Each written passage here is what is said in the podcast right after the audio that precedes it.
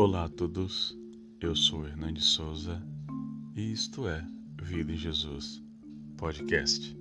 Vocês já se perguntaram o que é o Evangelho? Hoje explicaremos para vocês em dois tópicos: o Evangelho de forma literal e o Evangelho para o cristão. Vamos lá? O Evangelho de forma literal.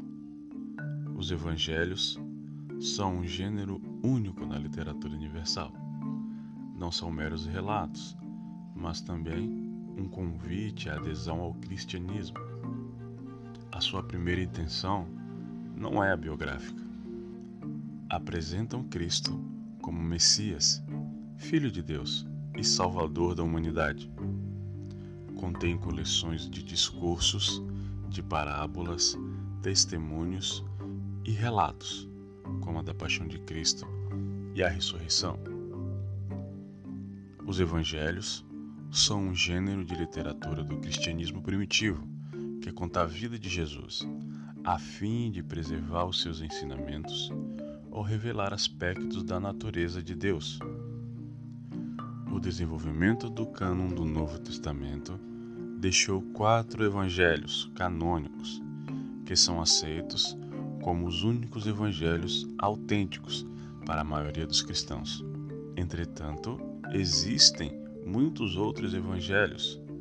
Eles são conhecidos como apócrifos. É um nome complicado de se falar.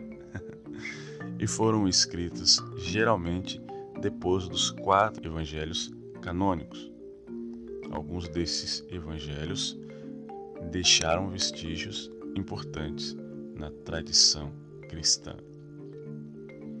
Agora, o que é o evangelho para o cristão? O Evangelho é a proclamação da morte e ressurreição de Jesus Cristo, para a salvação de todos aqueles que nele crê. Deus enviou Jesus para morrer em nosso lugar, para que tenhamos a vida eterna.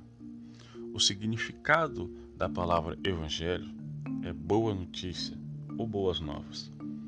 O Evangelho é uma notícia muito boa. Todos nós pecamos e por isso merecemos castigo. O castigo do pecado é a morte e a separação eterna de Deus.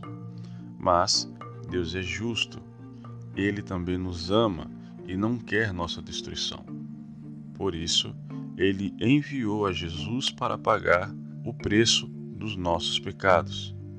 Em Romanos 3, 24 diz: Pois todos pecaram e estão destituídos da glória de Deus, sendo justificados gratuitamente por sua graça por meio da redenção que há em Cristo Jesus. Jesus veio para morrer em nosso lugar, na cruz. Jesus levou nossos pecados, pagando o castigo que nós merecemos. Mas Jesus não permaneceu morto. No terceiro dia, ele ressuscitou. O preço estava completamente pago. Em 1 Pedro 2,24, a Bíblia diz: Ele mesmo levou em seu corpo os nossos pecados sobre o madeiro, a fim de que morrêssemos para os pecados e vivêssemos para a justiça. Por suas feridas vocês foram curados. Agora, quem se arrepende e crê que Jesus morreu e ressuscitou para os seus pecados tem a vida eterna. Deus perdoa de graça, basta crer. Em Romanos 10, 9, a Bíblia nos fala: se você confessar com sua boca que Jesus é Senhor e crer em seu coração que Deus o ressuscitou dentre os mortos, será salvo. Assim como Jesus ressuscitou, todo crente também vai ressuscitar no fim dos tempos, para morar eternamente junto de Deus, sem mais pecado nem sofrimento. O livro de 1 Coríntios 15, 20 ao 23 diz isso, visto que a morte veio por meio de um só homem, também a ressurreição dos mortos veio por meio de um só homem.